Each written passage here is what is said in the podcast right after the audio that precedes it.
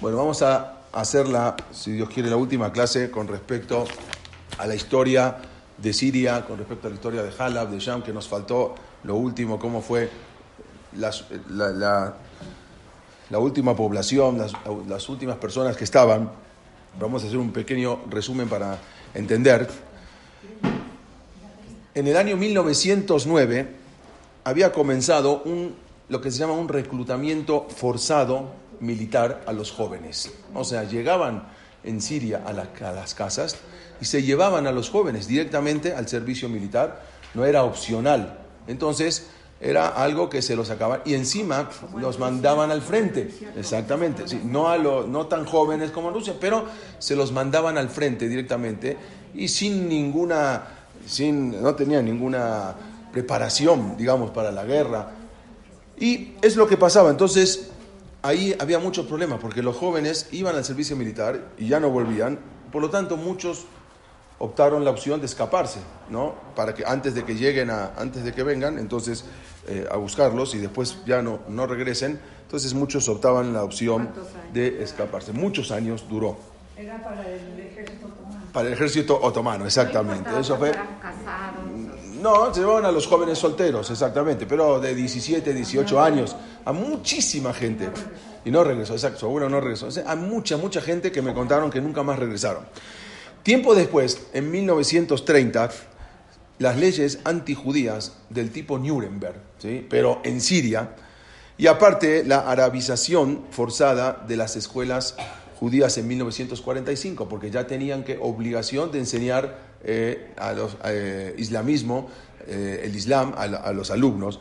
Así también las leyes, había leyes que prohibían tener a los judíos eh, propiedades, bienes inmuebles, y el rechazo aparte de los negocios judíos, el boicot en 1948, la congelación y el embargo de las cuentas bancarias en 1949, o sea, algo que ya no había manera de, de resistir, era algo muy difícil. Aparte, Siria, bajo dominio francés con, eh, con, eh, con el presidente, con Vichy, estaban del lado de los nazis, o sea, los franceses estaban del lado de los nazis. Entonces, permitieron que los alemanes usaran las bases aéreas en Siria. O sea, mismo Alemania tenía en, en Siria bases aéreas. Los criminales de guerra nazis incluso buscaron refugio en Siria después de la guerra. Vamos a ver, eso lo habíamos hablado la semana pasada, que varios criminales nazis se fueron y se refugiaron porque ahí los protegían. Vamos a ver, ahora les voy a mostrar después varios criminales nazis. Bueno, los carteles en árabe decían así, algo impresionante, que había carteles en Siria colgados que decían, en el cielo Dios es tu gobernante, pero en la tierra es Hitler. Así decían los carteles en Siria. Se exhibían esos carteles con frecuencia en tiendas en- de las ciudades, de- en supermercados, las tiendas, en eh, tiendas de abarrotes en, en Siria. Con ese sentimiento antijudío que estaba llegando a su clímax a fines de los años 30 y, princip- y principios de los 40, cuando estaban, ¿sí? muchos judíos entonces ya consideraron emigrar, porque ya muchos ya habían emigrado, pero ahora muchos prefirieron emigrar. Luego vinieron los pogroms. En 1944, el barrio judío de Damasco fue saqueado dos veces por multitudes. En 1944 entraron otra vez. En el 42, en el 47, alrededor de 4.500 judíos llegaron, de, se iban de Siria, a Palestina y a Líbano. Ya imagínense cómo la gente ya se iban yendo. Después, en el 46, y, este, Siria se independizó de Francia. Y después de la independencia, el gobierno sirio prohibió la inmigración judía a Palestina, como se sabía que se estaban yendo. Entonces, mandan a prohibir que ya ningún judío puede salir. Y los que eran atrapados, al irse, enfrentaban la pena de muerte o un encarcelamiento quizás perpetuo o trabajos forzados, depende cómo los, los detenían. También se habían impuesto severas restricciones, como dijimos, de enseñanza en hebreo en las escuelas judías que ya no dejaban enseñar. Esto fue inmediatamente después, cuando, en 1900, cuando lo habíamos dicho la vez pasada, cuando, se levantó, cuando se, la ONU había eh, decretado la partición, lo que escribió usted, que, sea, que se, Israel que se parte. Sí. Entonces, en Alepo los manifestantes atacaron muchas instituciones judías al grito de Falastín Bladna Wal Klavna. Dice, Palestina es nuestro país y los judíos son nuestros perros. Y así iban entrando ¿Lo dije bien o más o menos?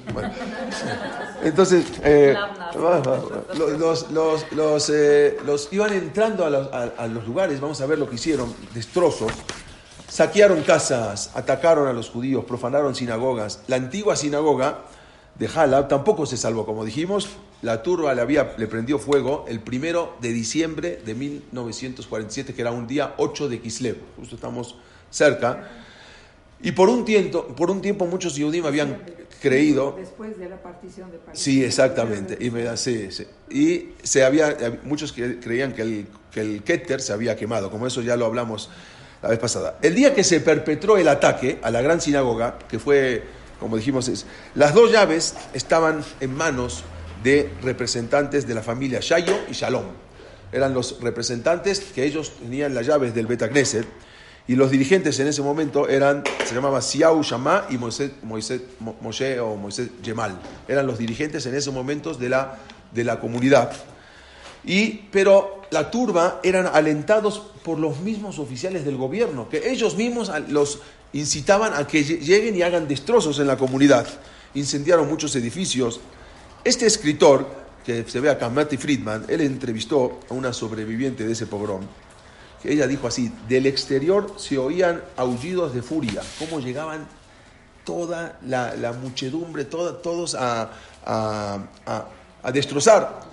Alguien gritaba que los judíos de Palestina estaban arrancando a los bebés musulmanes de los vientres de sus madres. O sea, llegaban con eso. Entonces, si uno escucha eso, ¿qué va a hacer?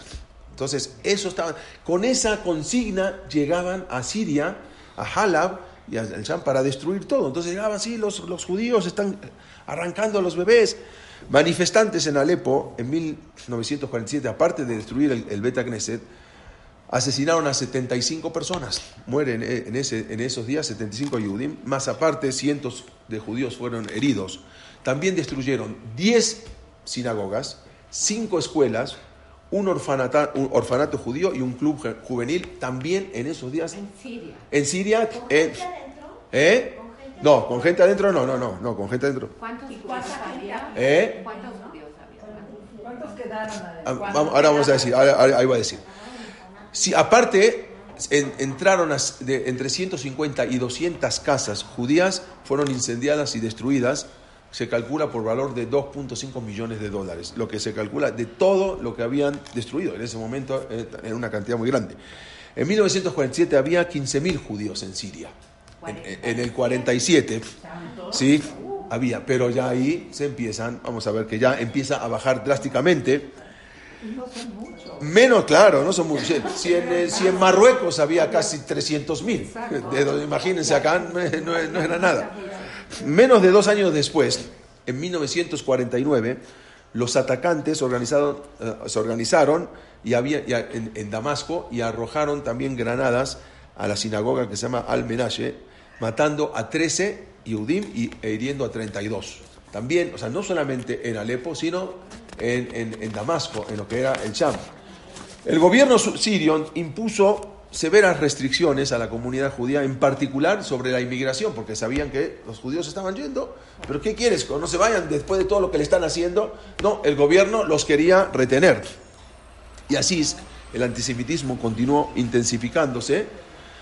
Los judíos comenzaron, como dijimos, a huir principalmente a Eres Israel y a Estados Unidos.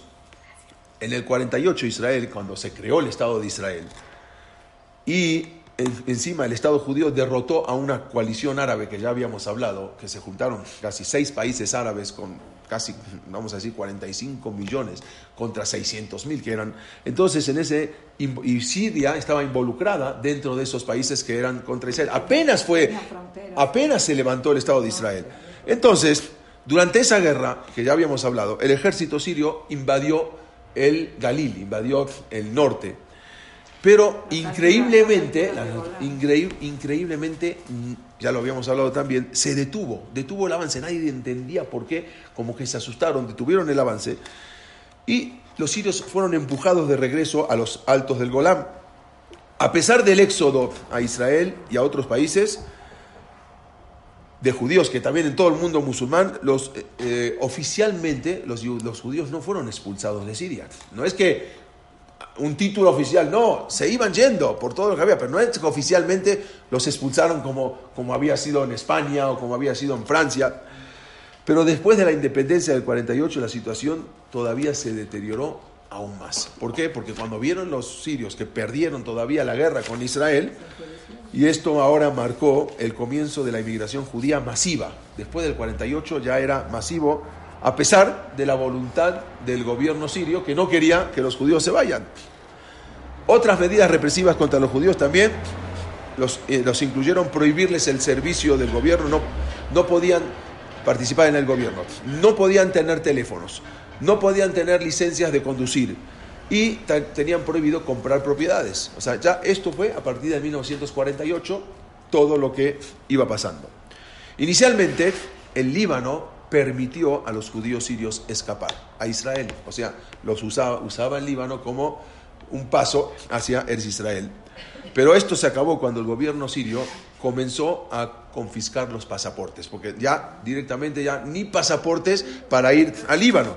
Entonces el Líbano decía, bueno, si no tienen pasaportes, entonces ya anunció que estas personas no podían cruzar al Líbano sin pasaportes. O sea, mientras tenían pasaportes los aceptaba que vayan al Líbano y después ahí a Eretz Israel. Pero ya una vez que ya el gobierno sirio se enteró, les quita los pasaportes, entonces ya tampoco el gobierno eh, de Líbano los aceptaba. Era el padre del testador. en sí. Ahora vamos a hablar de eso. Entre 1948 y 1961, unos 5.000 Yehudim, judíos sirios llegaron a Eres Israel, solamente a Israel. ¿Cómo llegaban? Ya sea por Líbano, ya sea por Turquía, ya sea por donde sea. Por la operación de Israel. Exactamente. Muchos judíos sirios también emigraron a Líbano, pero unos pocos también fueron deportados de regreso a Siria a pedido del mismo gobierno sirio, que también eso lo habíamos visto.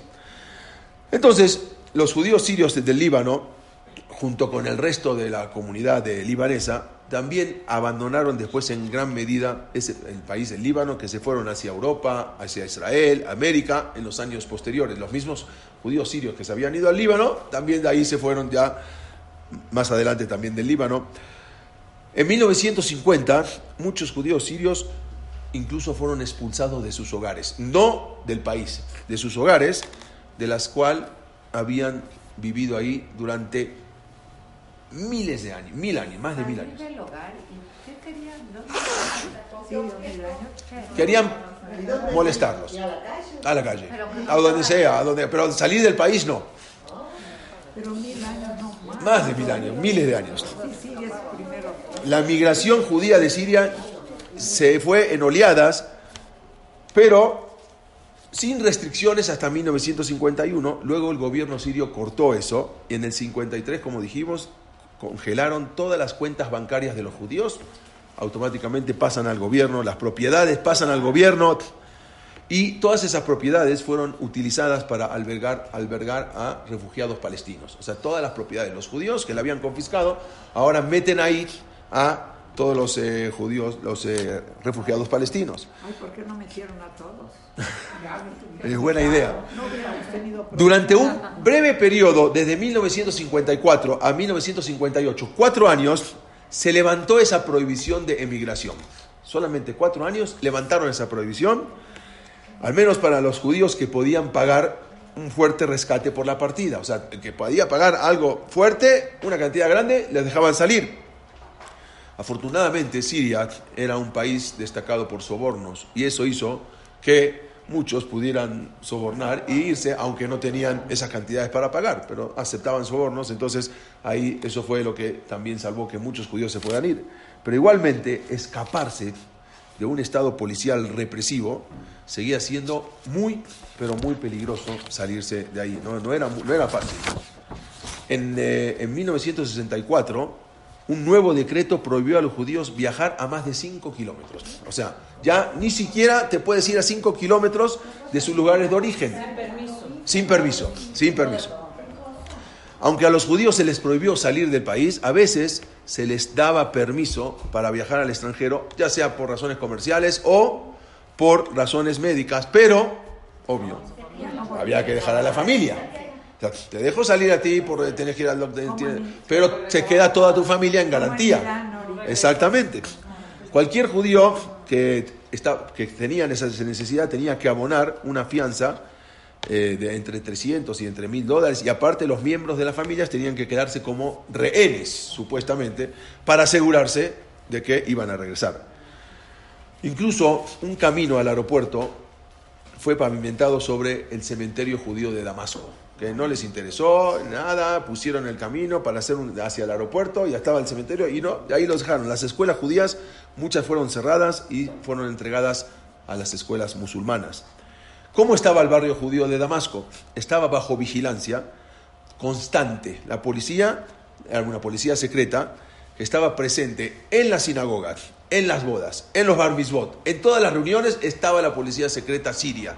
¿Sí? Para, sabían que en Eres Israel ya sabía. Entonces ellos tenían miedo de que vengan agentes de Eres Israel, como ocurrió, a sacarlos o a hacer. Entonces tenían policías en, todo, ah, en los bar mitzvot, en los brit milot, en las bodas, todo participaban la policía secreta. Ah, los judíos de aquí no se van. Hacerlos sufrir o tenerlos de garantía o lo que sea. No querían que fueran Israel. No, ahora vamos a hablar eso, ahora vamos a hablar eso. La policía secreta supervisó de cerca el contacto entre los judíos y los extranjeros, o sea, todos los contactos que había, y mantuvo un archivo de cada miembro de la comunidad, con quién se contactaba, con quién se veía, todo, para que no se vayan a contactar También tenían prohibido, intervenido los teléfonos y la policía secreta leía todo su correo, no correo electrónico no había, pero los correos que llegaban, todo pasaban por la policía. Después de la victoria de Israel en la guerra de los seis días, en 1967, todavía, entonces las restricciones ahora se endurecieron aún más. ¿Por qué? Porque se veían los sitios que todavía peor. Ahora vamos a hablar de otros casos que pasaron. Y ahí también en Kamishli, que es otro, otra ciudad este, cerca de, más cerca de Turquía, ahí fueron asesinados también 57 Yehudim. Las comunidades de, las, principales comunidades que eran la de Alepo, la de Damasco y la de Kamishli, prácticamente estaban bajo arresto domiciliario, o sea, los tenían totalmente controlados. Era muy difícil, imagínense, incluso salir, eh, y los que salían dejaban todas las propiedades, no había manera de venderlas, no había nada, había que dejar absolutamente todo. En 1958, bueno, eso fue antes, se habían eh, hecho como toda la República Árabe Unida, se permitió nuevamente, como dijimos antes, la, inmigración, todo fue temporalmente, les daban tiempo y luego ya les hacían, era muy, muy difícil salir. Después de, eh, eh, en, en, el 67, como dijimos, después de la guerra, se levantó también una violencia antijudía que la gente, toda la turba, llegaban al barrio judío y decían, cortar corta las, gargantas de los judíos. Así cantaban los sirios. Hay que cortar las gargantas de los judíos.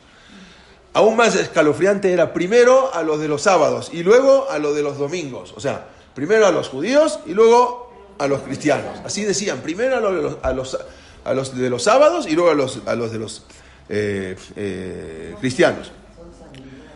En 1970 el gobierno israelí comenzó a recibir información de toda la situación que estaban pasando los judíos que todavía quedaban. Entonces decidieron organizar una operación de rescate, exactamente, también se llamaba Operación Manta, era de intentos individuales de traer a judíos. No, no, se podía traer masivamente, pero a ver de a poco cómo iban sacando. Y entonces eh, los comandos también navales israelíes y operativos del Mossad hicieron más de 10 incursiones en Siria. O sea, entraron secretamente, pero no tuvieron mucho éxito, que digamos, la operación solo logró traer a unas pocas docenas de jóvenes. O sea, estaban los sirios impresionantemente eh, controlando a los judíos. Incluso después de la guerra de Yom Kippur, en el 73, que después vamos a hablar de eso, también ahí la, ira y las represalias, porque el presidente eh, Hafez Assad se sintió humillado como fue derrotado, entonces esos hombres que no podían vencer a los judíos un cobarde ataque sorpresa en Yom Kippur, que ya después vamos a hablar de eso. Entonces se volvieron ahora contra los judíos indefensos que aún vivían ahí. Los asaltos eran comunes, eran los, los asaltantes sirios no les hacían absolutamente nada, eran inmunizados, no tenían juicio. Entonces, como dijimos, eh, ahí el gobierno sirio cortó todas las líneas telefónicas, confiscó los radios, no tenían acceso a nada y la mayoría también fueron retirados de sus trabajos, ¿no? ya no les daban trabajo en las escuelas, nada, era, imagínense todo esto. Los que se quedaron en Siria entonces comenzaron a darse cuenta que ya esa pequeña comunidad ya se volvía, o sea, ya era mucho más controlada, porque como eran más pequeños, la comunidad, entonces le daban mayor posibilidad a la mafia, al gobierno, de que los puedan controlar, ya no eran incontrolables, entonces tenían más control. Entonces eh, era el momento de tomar una decisión. ¿Qué hacemos? Nos arriesgamos a ir, aún con el riesgo de que nos maten, pero, o nos quedamos, acá ya no se puede vivir. Entonces, es mejor salir, salir de esa tormenta siria o poner a la familia en riesgo. ¿Qué hacemos? La, familia ya estaba en riesgo. O nos vamos a ver qué pasa. En un intento de escapar. Entonces la gente empezó a decir, ¿deberíamos, ¿debemos quedarnos o debemos irnos? ¿Qué hacemos? Estas preguntas generalmente se planteaban en todas las casas. ¿Salir o quedarnos? Bueno, se establecieron redes de contrabando para sacar a los judíos, pero el dinero israelí y de la diáspora empezó a llegar para poder sacar a los judíos. Muchos judíos sirios que ya vivían en el extranjero, en Estados Unidos, de Halab, judíos de Sham, entonces empezaban a juntar dinero para poder sacar. Incluso una mujer que se llamó Judy Fell Carr, ella era una activista judía canadiense, no era siria. Ella ayudó a sacar de contrabando a 3.200 judíos ella sola, con su dinero juntó y sacó a 3.200 Yudim de Siria y los mandó a Estados Unidos, los mandó a Canadá y a América Latina. Esta, esta sola mujer después le, dieron un premio. ¿eh? Comprando al gobierno, mandando dinero, lo que sea. Ella dijo que los padres judíos sirios estaban desesperados por sacar a sus hijos del país. O sea, los mismos padres, llévalos. Aquellos que fueron atrapados, incluso al escapar, enfrentaron ejecuciones o trabajos forzados y así les confiscaban todas las propiedades también a los que a, los, a todos los familiares que, iban, que habían sido atrapados. Muchas veces había ayuda de los contrabandistas, como dijimos, ahí recibían muchos sobornos y a veces trataban de cruzar la frontera, ya sea a Líbano o a Turquía, y ahí eran recibidos por los agentes israelíes que los recibían eh, y después eran agentes encubiertos la mayoría de los que se escapaban eran los que se podían escapar. Un señor anciano, un señor grande no podía. Entonces los jóvenes se iban. Y muchos jóvenes se iban solteros. Y resulta que decidieron aún posponer el matrimonio, era la edad de casarse. Decían, no, yo para qué me voy a casar acá y, ya me voy a quedar acá.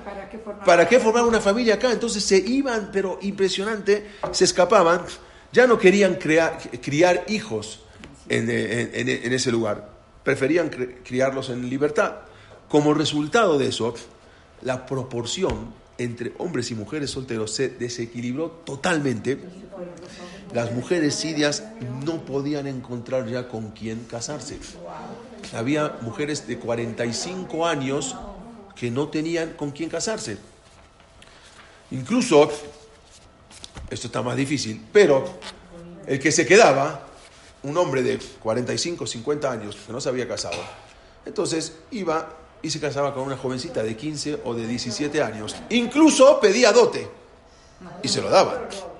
O sea, si no había, no había, bueno, pues ya, ¿qué va a hacer? entonces yo prefería casarse con una muchacha de 15, de 20 años, un señor de 50 años, de 45 años, y todavía exigía que le paguen la dote para poder casarse, y se lo tenían que dar, porque si igual no había con quién casarse. Entonces era algo muy, muy difícil, eh, que era algo prácticamente insoportable. La prohibición esa de, como dijimos, de viajar y de, salir. Entonces, ya también las muchachas empezaron a buscar para salir. Y fue, hubo un caso de unas hermanas, se llamó las hermanas Seibak. No sé si alguna vez escucharon estas hermanas. Ellas estaban eh, siempre discutiendo con sus papás, que ya no tenían ni con quién casarse, ni con quién. Entonces ellas querían también salir. Una se llamaba Lulu Seibak, de 23 años. La hermana se llamaba Mazal, la otra Fara, y, viajaban también esas tres hermanas y con una prima que se llamaba Eva Saad, que tenía 18 años. Entonces ellas se habían eh, con- contactado con unos contrabandistas también para poder salir. Esas cuatro mujeres. No, salir a dónde? A Israel, a Líbano, y después llegar a Israel, a donde fuera, y después ya sea a Estados Unidos, ya sea a Israel, pero la cosa, la consigna ahorita era salir. Ellas, incluso entonces, eh, los contrabandistas las llevaron, y hay unas montañas, se llaman las montañas Sabadani, ¿sí? ahí. Ahí era debido que ahí justo la frontera libanesa está solo a 10 kilómetros de ahí. Entonces, antes de viajar incluso se reunieron con sus papás. Sus papás no querían que vayan mujeres solas, ¿cómo van a hacer? Había, en ese, igual en 1974, esto fue, 100 familias eran todo lo que quedaba en la antigua comunidad de Siria, una comunidad que era en, eh, en 1974, quedaban 100 familias. También, como dijimos, el Mossad entraba, sacaba gente. Lamentablemente, esos sirios se dieron cuenta y aumentaron el número de, de hombres y de los, los que, que fueron, eh, o sea, policías que fueron puestos en alerta máxima. Incluso dos niños Yehudim que se tap- de 8 o 9 años, 10 años, se escaparon también, se fueron. Uno se llamaba Natán Shaya y el otro se llamaba Kesem Abadi. Desaparecieron en un intento de libertad, nunca más los encontraron. Y bueno, de vuelta, ellas otra vez venían a sus hogares y siempre debatían con sus papás, nos vamos, no nos vamos. Los papás no querían que eso, como unas mujeres solas. ¿A dónde se van a ir? Escabullirse así en la noche o tratar de desvanecerse, ir al mercado y ahí desaparecer. ¿Cuánto tiempo va a pasar antes que los soldados del eh, Mukabara, se llama, de la policía de ahí, eh, de- o, o los vecinos se iban a dar cuenta que iba- iban a faltar? ¿Qué podían llevarse? Nada, ¿qué se van a llevar? Si tenían que escaparse. ¿Qué? Fotografías, reliquias, recuerdos, o, un- o simplemente una bolsa con, con, eh, con pequeño efectivo y otros artículos que puedan... eh, Alguna identificación. alguna identificación. Ese es el miedo que tenían a que las puedan descubrirse. Pero el anhelo y la fuerza que tenían para irse comenzaron, muy, eran más fuerte.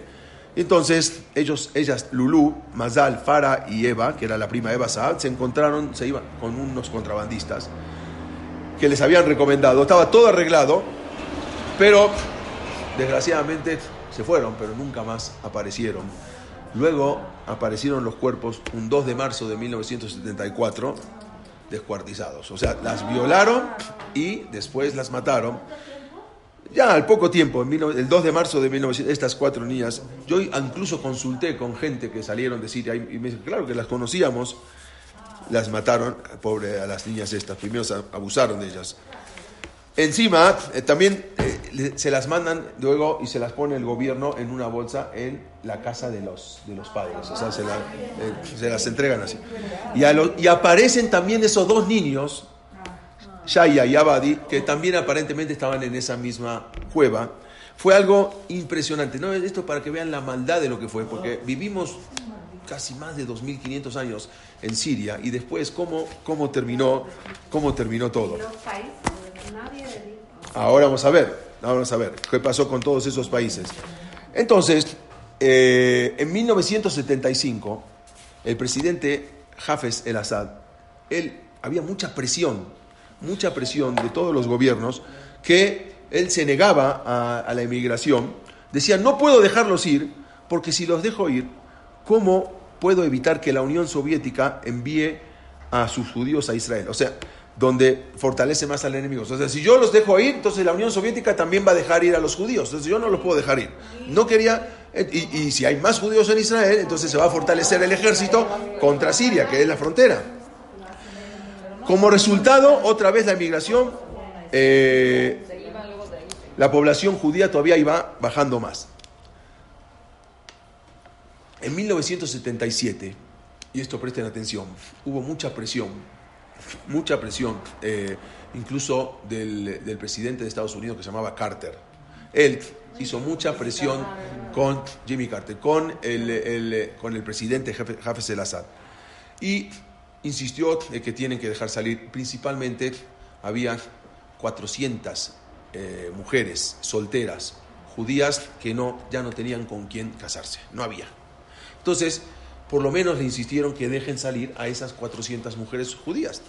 Entonces, mandan una carta el presidente de la comunidad Share Sion en Estados Unidos, se llamaba Shalom, Ishaq Shalom, manda una carta a la comunidad de México y a todas las comunidades latinoamericanas para que manden un representante, cada comunidad ponga un representante y viajen hacia Siria, hacia Damasco, para hablar con el presidente y que las deje salir a estas muchachas. Entonces llega la carta aquí en México y la carta le llega al que era presidente de México, señor Jefes.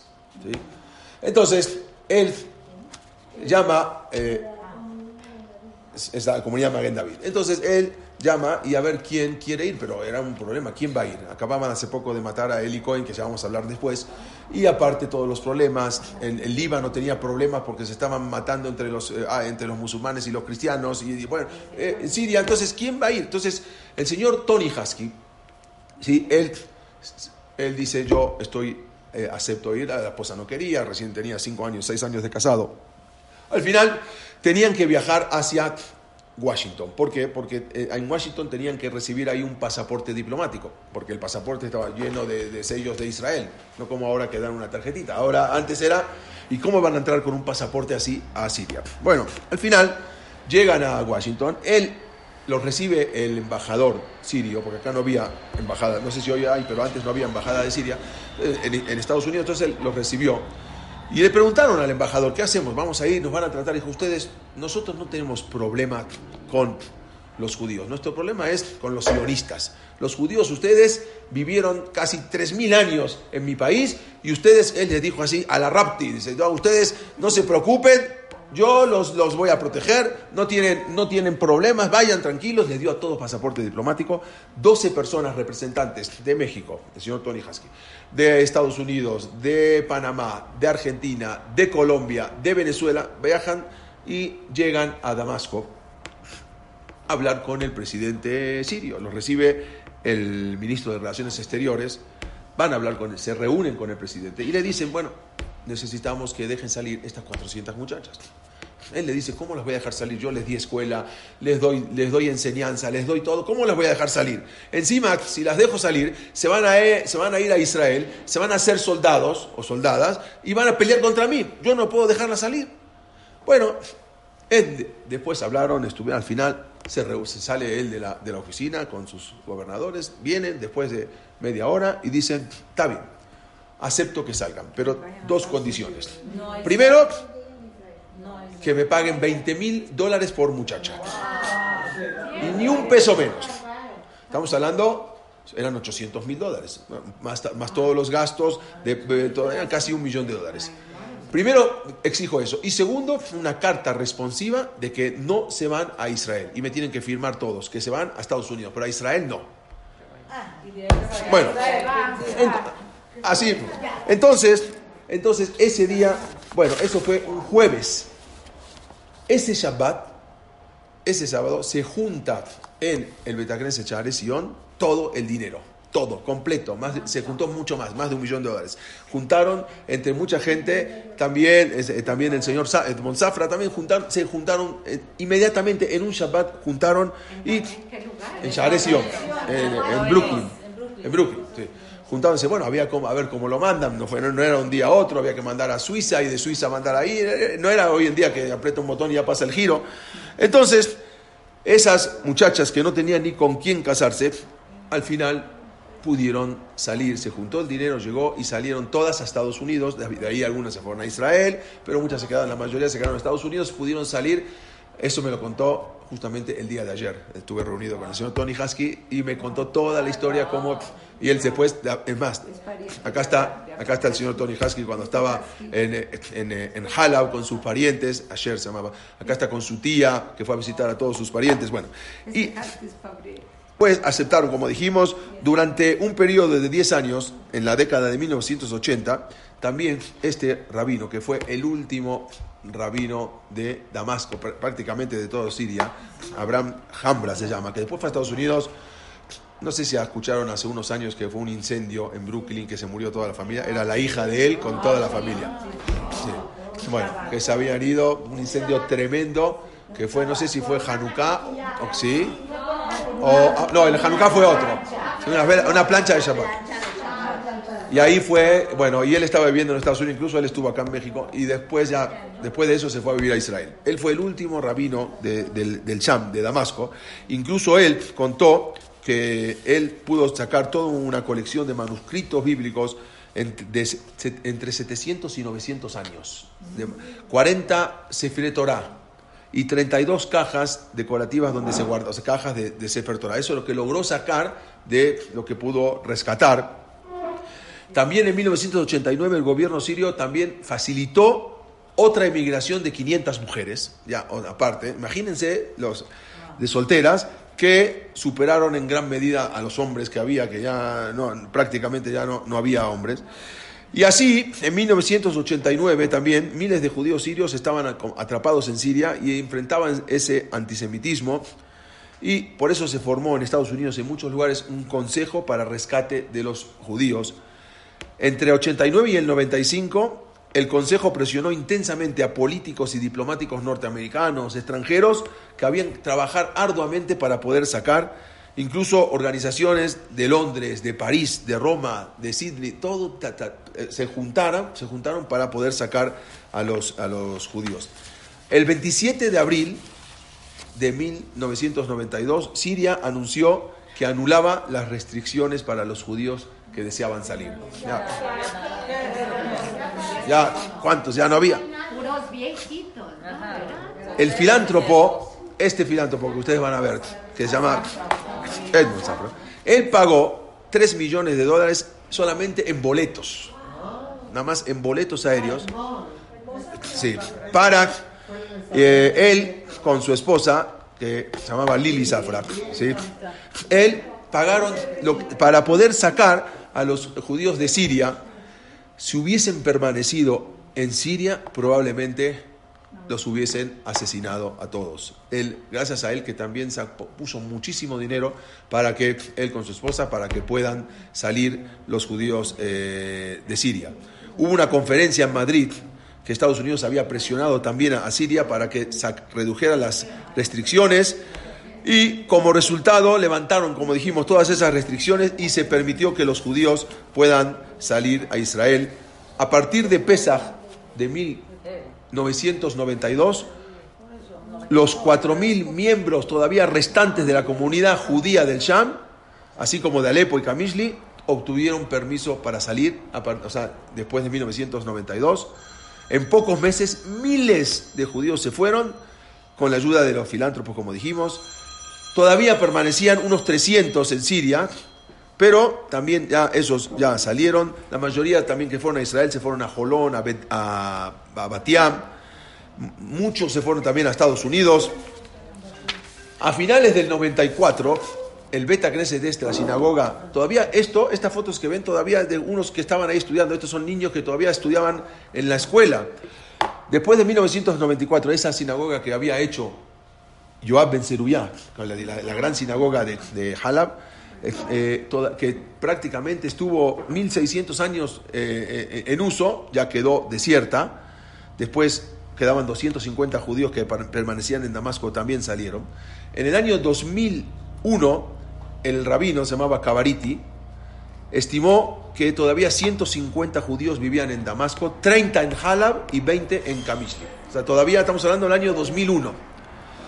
Entonces, eh, había manifestantes, pero ahí el gobierno como que empezó a proteger. Ahora se, les, se les acordó de proteger esos lugares, pero eh, incluso este Jafes el Assad había exigido que la salida de los judíos no se les llamara emigración, ¿sí? obligando a los Estados Unidos a comprar los boletos de ida, de ida y vuelta. O sea, no son emigración, yo los dejo salir, pero compren boletos de ida y vuelta. Yo no sé si regresan o no regresan, pero el boleto tiene que comprar ida y vuelta. ¿Sí? Sí, eh, para demostrar a, los países árabes de que él no, no se llamaba emigración, sino que Estados Unidos después eh, acordó admitirlos oficialmente como turistas. O sea, al principio no les dio la residencia. Como resultado, entonces se les otorgó ese asilo político, recibieron visas en Estados Unidos temporales, no, no ya definitivas, no inmigrantes, pero al final fueron saliendo Eh, de a poco muchos se fueron también de ahí a Estambul, a, diferentes lugares. Muchos, como dijimos después, hicieron, hicieron aliá. Más adelante, después, estamos hablando ahora en el año 2005, eh, se estimó que la población judía era de 80 personas. Quedaban todavía 80 personas en Siria, pero después vino una guerra, que es la guerra civil también. En muchos lugares sagrados, esta la sinagoga El Yobar, que era la de Eliyahu Naví, se destruyó completamente cuando ya vinieron eh, ahí la, la guerra civil dentro de... es- Esta es la Betacneset de Aram Sobat, que miren, miren esta, esta foto del Betacneset y ahora miren esta foto, como están lo- la guerrilla adentro del Betacneset. Ahí estaba el Keter. Ahí, ahí estaba el Keter, exactamente, ahí está la guerrilla. Y así después quedó Alepo, cuando la destrucción, cuando ya vino después ya en el 2014, en el 2016, que vino la destrucción, esa sinagoga que te- había tenido objetos inval- invaluables ya desde antes, mucho antes incluso desde la Edad Media. Los últimos judíos que quedaron en Halab, justamente se llamaba la familia Halabi. Esa familia Halabi fueron rescatados en una misión secreta por un empresario estadounidense que se llamaba Moti Moana, Moti Kahana. Moti Kahana fue, él se aventó y él mismo fue a rescatar a la última familia. Vamos a ver todo.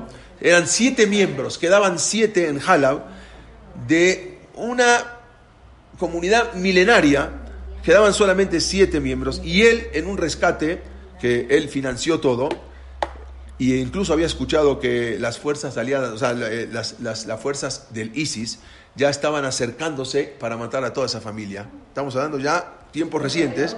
Y él se contrató agentes para poder salir, escapar ahí a la familia, sacar. Él incluso acá lo vemos manifestándose en, eh, Estados Unidos que li- liberen a Siria. Cuando estos son los miembros de la familia, ¿por qué tienen la cara tapada? Porque esta señora, Miriam, que ven acá, aceptó salir, porque ella, pero esta que está acá, su hermana, estaba ya casado con un musulmán. Entonces salieron, pero después Estados Unidos no lo recibió, tuvieron que volver, porque dijeron, no, sacamos a los judíos, el que está allá, usted está casado con una musulmán, con un musulmán, ya, no la aceptaron, por eso están ahí tapados. Incluso, una mañana des- se despertaron la familia temprano, asustados, porque empezaban a golpear a su puerta, pensaron que eran los de ISIS que venían a matarlos, y estaban a punto de, de- de- de- lo peor, de decir, bueno, pues, ¿qué hacemos? Ya nos van a matar. Los- al, al final no eran, eran un comando que venía a rescatarlos. Los llevaron en un autobús eh, y se fueron todos hacia, acá, acá está justamente la última judía de Alepo. Se llamaba Miriam Halabi, después del rescate que la llevaron a un hospital en Estambul. Acá está ella y acá está su hermana, que tiene también la, ven cómo está con la tapada, porque ella al final se vuelve con su esposo hacia, hacia Siria, porque a ella no la quisieron, eh, no la quisieron, no la quisieron rescatar. Ella fue de las últimas que habían, eh, de las últimas, de la, última prácticamente que quedó. Hoy en día no hay un solo judío que vive en Alepo. En Halab no quedó nadie. En el Sham hay uno o dos que están ahí cuidando el, el, Betagneset, pero en Halab ya no quedó, no quedó absolutamente nada. Mientras que, mientras que decenas de miles de judíos murieron en ese gran éxodo del siglo XX, pero la mayoría sobrevivió. Gracias a Dios, la mayoría de, los, de las comunidades sirias sobrevivieron y gracias a Dios prosperaron también en, en otros lugares. Esta es una historia que la verdad nosotros se la tenemos que contar a nuestros hijos y a nuestros nietos. ¿Por qué? Porque la sensación de pérdida de toda esta comunidad de más de 2.500 años es de haber vivido en Siria y para todos los Yehudim desplazados, no solamente Siria, para todos los judíos desplazados de todos los países árabes, la pérdida es muy grande. La pérdida, y como, como digo acá, apunte esto, son muchas las pérdidas. Las pérdidas de sus países, las pérdidas de sus hogares, las pérdidas de dejar atrás toda una vida, la pérdida de la historia, la pérdida de la comunidad, la pérdida de los lugares santos, la pérdida de los familiares que permanecen en los cementerios que allí se quedaron. Todo eso es la pérdida, lo que se perdió con Siria. Esta es una historia de un éxodo moderno, no es un éxodo de Misraim, es un éxodo moderno. Sin embargo, el éxito que se ganó con tanto esfuerzo de rescatar a todos los Yudim es principalmente una historia que no está contada en las familias. No se las contamos a nuestros hijos, no se las contamos a nuestros nietos, en México, ni en Argentina, ni en los Estados Unidos, ni en América en general. No, los niños no saben todo lo que tuvimos que pasar y todos los sefaradín desplazados de todas estas comunidades. La mayoría de los judíos en estos países y principalmente los jóvenes y niños no saben acerca de esos 850 mil judíos que fueron refugiados y después de haber vivido miles de años en esos países árabes, se perdieron todo excepto sus vidas. La mayoría no sabe que los judíos, aparte de Siria, alguna vez vivieron en el Yemen, en Egipto, en Irak, en Libia, en Argelia, en Túnez, Marruecos, Líbano y Jordania. No saben. Saben que los abuelitos vivieron en Siria, pero todos los demás ni supieron que había judíos ahí. Entonces, ¿cuánta obligación tenemos nosotros de enseñarle a nuestros hijos y nietos y contarle esto? Ah, Porque no salimos de Siria, bueno, pero hay que saber todo lo que se. Vivimos ahí durante 2500 años. Es algo impresionante. Bueno, yo les quiero mostrar, a ver, y si no lo corto, este video, y, eh, que dura 18 minutos o un poco menos, para entender qué es la historia un poco del habrán oído, y más ahora, que hace poco hicieron una serie de lo que había pasado con Eli Cohen. ¿sí? En los años, en los años 60, uno de los hombres más apuestos, vamos a decir, de Damasco, era Kamal Amin Tabet. Era un sirio que había vivido en Argentina, y ahora vamos a ver por qué, y que él cultivó muchas conexiones con los más altos, los más, los más altos niveles del nuevo del gobierno de Siria. En realidad, su nombre no era así. En realidad, el nombre verdadero de él era Eliau Ben Shaul Cohen. Pero en ese momento lo decían Eli Cohen, más conocido como Eli Cohen, era un espía israelí que fue una verdadera leyenda y cuya su esposa Nadia lo, esperó, esperaba de regreso. Él había nacido en, eh, en una familia judía en Alejandría, en Egipto, en 1924. Era hijo de padres eh, originarios de Siria que se habían ido a vivir a Egipto. En 1957 él emigró a Israel. Por eso le decía, vean las imágenes porque muchas no aparecen en ningún lado. Él emigra a Israel cuando las relaciones con Egipto estaban en un momento muy tenso. Acá, lo vemos de, niño, cuando, nació, nació en, Siria. Y acá está con sus amigos en, eh, en Egipto. Pero él en el 57 se va a Israel. Y ya en Israel, en Tel Aviv, toma unos cursos de espionaje, pero y aplicó para ser parte de la inteligencia. Él quería trabajar en algo en la inteligencia del Mossad, pero resulta que no lo aceptaron. A él no lo acepta el Mossad. Una de las grandes amenazas que había en Israel en ese momento era la determinación de Siria de desviar el agua del Jordán. O sea, Siria tenía el agua, quería de- terminar acá. Vean acá, les voy a mostrar más adelante. Bueno, ahora les voy a mostrar. Acá está cómo, cómo venía el agua y llegaba por el Jordán. Y la idea era desviarlo hacia otro lado. Israel tenía mucho miedo de eso porque prácticamente de eso subsistía. Voy a pasar las imágenes para atrás un poquito. Entonces, eh, las tropas eh, sirias también utilizaban las, las, eh, las montañas del Golán para disparar ahí hacia los pueblos y hacia las granjas. Entonces, resulta que en 1960 él se había presentado y lo habían dicho que no, lo fueron a buscar. Después él se había casado, estas son unas fotos de cuando se está en su boda, acá está el jajam que lo está casando. Sí, eh, Eli Cohen con su esposa Nadia, ahí está incluso la que va, ahí está él también, se lo puede ver acá en su, el día de su boda. Lo fueron a buscar, lo necesitaban para que trabaje de un agente encubierto que pudiera infiltrarse en Siria.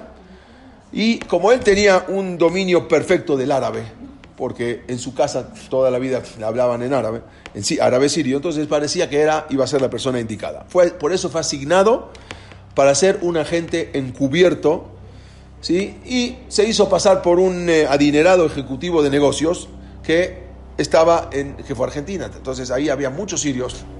Entonces se metió en el club de los sirios y empezó a hacer amistades y él llegó como una, una persona muy adinerada. Entonces, eh, más allá de toda la información, él, lo cierto que él en 1961 dejó a su esposa. Él dejó a su esposa, Nadia Mahal se llamaba en Israel, y se fue a su primera misión en Argentina. Acá vamos, acá esto cuando es cuando lo rechazaron el puesto que solicitó en el Mossad, incluso.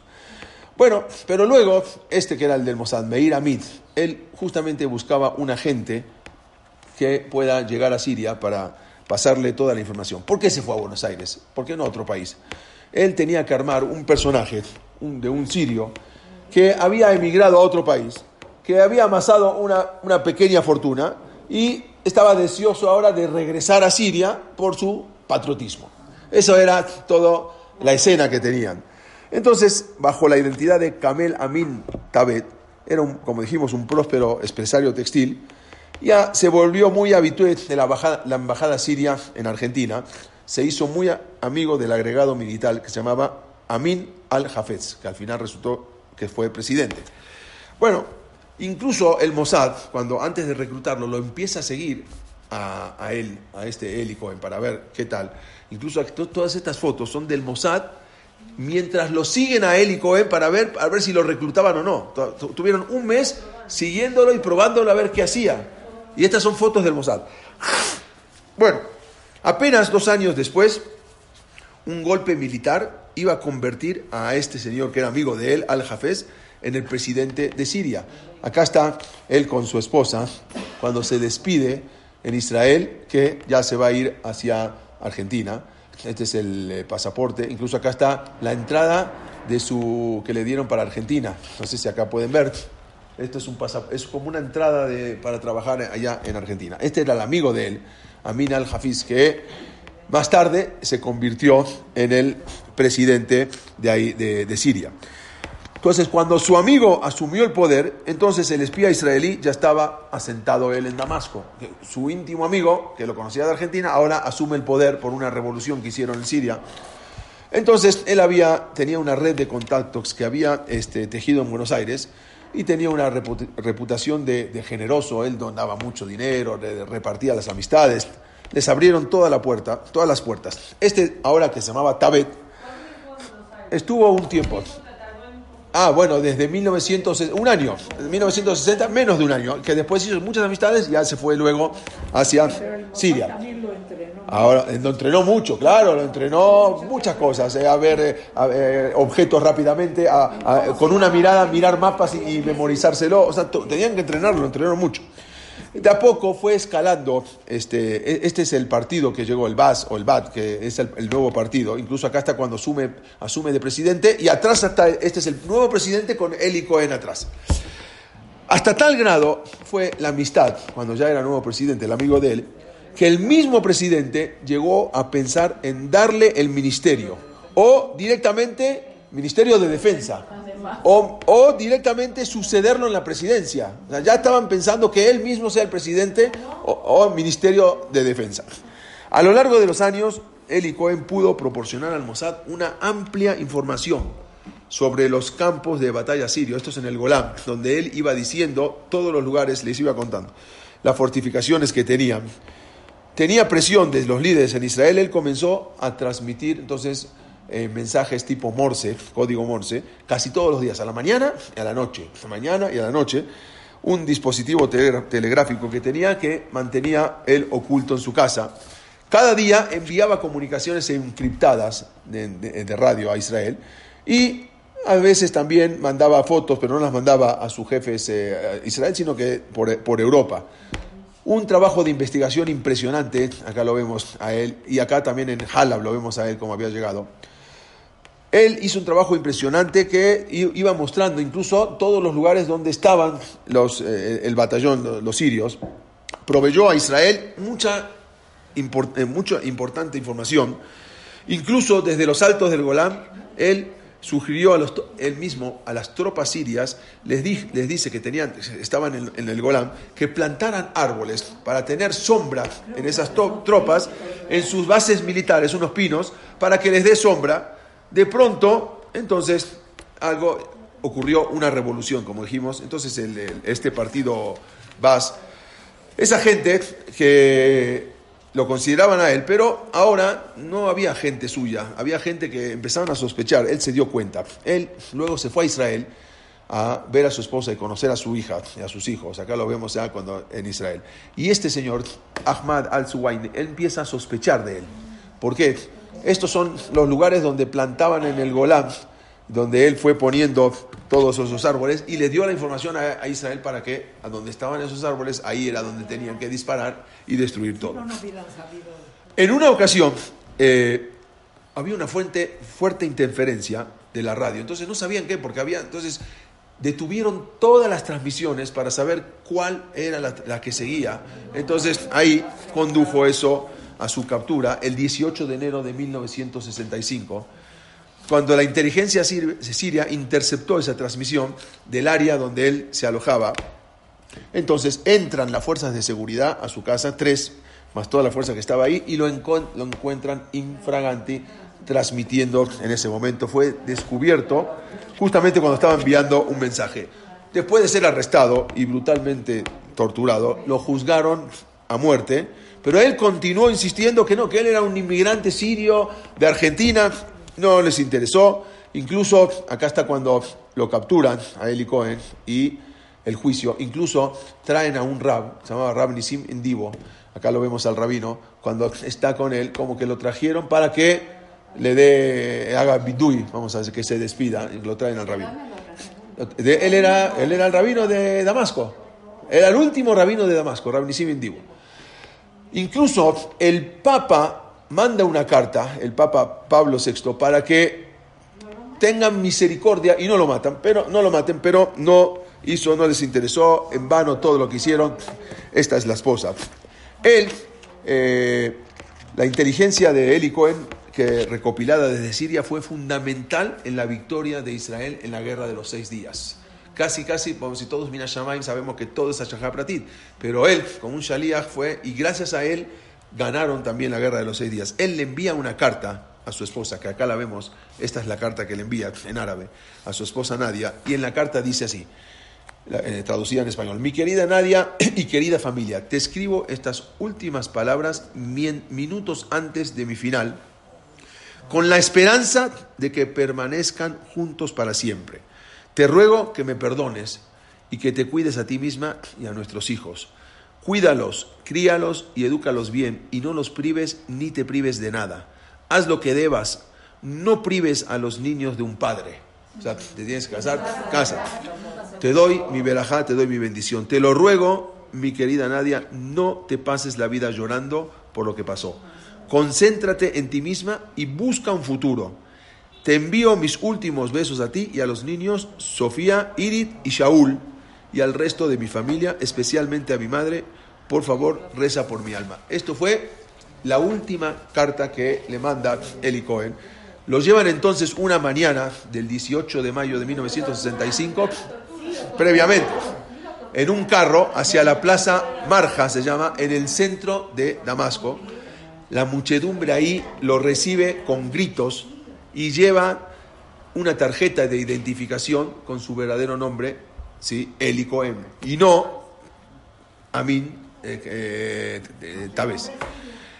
En primera fila, ¿quién estaba en la plaza? Entonces, Amin al-Hafiz, ese amigo de él, el presidente sirio, con un gesto que se mezclaban su furia por haber sido engañado y una sombra con una, por una profunda amistad que él había hecho con él, que hizo con este hombre, tanto que hasta llegó, como dijimos, a ofrecerle el ministro de Defensa. A él lo cubren con un manto blanco, con una larga leyenda árabe que era, estaba prevista para los traidores. Le ofrecen cubrirlo con una capucha negra, pero él la rechaza. Él no quiere que lo, lo, lo- lo cubran. Y eh, con 40 años fue ahorcado ahí en 1965 y dijo, dejó, dijimos, a su esposa con tres hijos. Posteriormente, esos árboles que no habían todavía atacado, entonces, aún después de muerto, los soldados el ejército israelí destruyó todos esos puestos. Después, no fue antes. O sea, él ya había dejado todo y después de eso destruye todas esas bases militares gracias a esos árboles, esos pinos que indicaban claramente dónde estaban. ¿Qué pasó? Después de que lo mataron pidieron el cadáver, pero los sirios, conscientes de la importancia que Israel este, le daba al regreso de esos cuerpos, entonces no, no quisieron dar.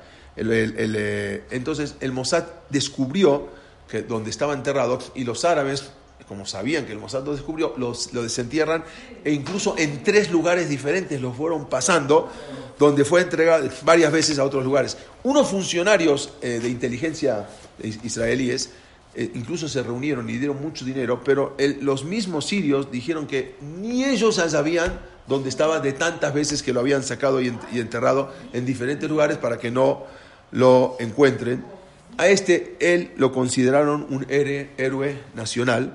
Entre todas las hazañas que hizo, la del Golán, como dijimos, de la- las fortificaciones secretas, y la, por toda la información que dio, que fue la victoria de- del pueblo de Israel en el año 67, la guerra de los seis días.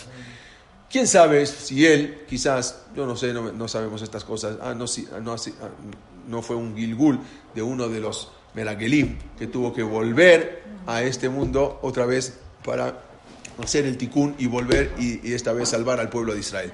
No sabemos, pero que fue un héroe. Eh, escuché, pero no lo, quise, no, lo, no, lo- no quiero mencionar porque no sé si es una fuerte veredicta, veri- ve- verídica, pero verídica, pero ahora, ahora voy a contar. Pero con eso, nada más para saber que lo que fue mamás una leyenda, cómo él se entregó para salvar. Hoy en día muchas escuelas, muchos GAN, Kinder, muchos lugares están a nombre de él, incluso hay calles en, Eretz Israel que están a nombre de él.